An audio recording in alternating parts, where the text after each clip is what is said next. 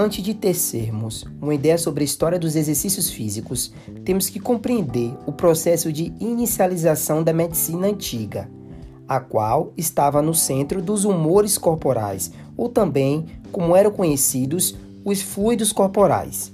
Nesta época, não se conhecia muito a anatomia, tampouco a fisiologia humana, não se dissecava e nem estudavam com especificidade os órgãos e tecidos. A medicina centrava-se apenas nos estados dos humores corporais. A originalidade dos humores corporais, criado por Hipócrates entre os séculos 4 a.C. e o século 17, é normalmente atribuída a tratados feitos naquela época, e boa parte do seu desenvolvimento teria sido continuado por Galeno. Os humores corporais são conhecidos pelos quatro fluidos que existem no invólucro da pele, Classificadamente, esses fluidos tinham fatores de vitalidade e eram entendidos como o sangue, a bilis amarela, a bilis escura e a fleuma.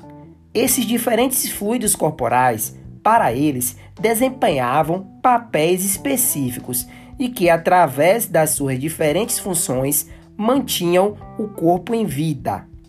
Neste contexto, na Grécia Antiga, especificamente no século XV, muitas citações já haviam retratando as relações entre os exercícios físicos e os humores corporais.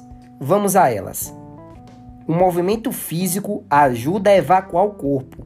Ele agita as partes, contrai os órgãos, expulsa os humores, cuja estagnação poderia preocupar. Outra, o exercício físico faz o calor crescer e consolidar-se. Outra citação: o dito exercício deixa a compleição do corpo e a respiração e outras ações mais fortes, mais dura, por meio do atrito natural das partes que se chocam um com as outras. Outra citação: o exercício físico aumenta o calor natural e a fixação das diferentes partes, provocando mais firmeza à carne e mais insensibilidade à dor. Portanto, podemos perceber que naquela época a estagnação dos fluidos corporais era a imagem mais importante do mal. Sua excessiva imobilidade e quantidade continuavam sendo os verdadeiros perigos. Por isso, a transpiração do corpo era a virtude primordial dos exercícios físicos, porque acreditavam-se que os exercícios físicos possibilitavam um certo equilíbrio entre os humores corporais. No entanto, a partir do século XVIII, estabeleceu-se o descobrimento das fibras musculares, da força, a importância da postura e dos movimentos corretivos, sendo eles já sistematizados por alguns naquela época. Com isso, os humores corporais começam a sair de cena, a imponência das fibras e do tônus muscular, sua força e elasticidade perfaziam as qualidades do corpo.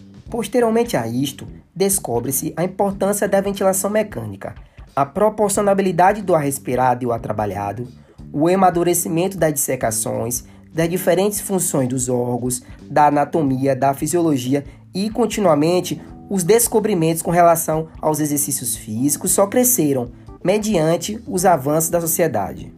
Atualmente, os exercícios físicos são considerados como movimentos corporais planejados, estruturados e repetidos, efetuados para manter ou melhorar um ou mais componentes da aptidão física. Porém, percebemos que seu avanço conceitual e instrumental foi se consolidando com o passar do tempo. Então é isso, até a próxima e um forte abraço.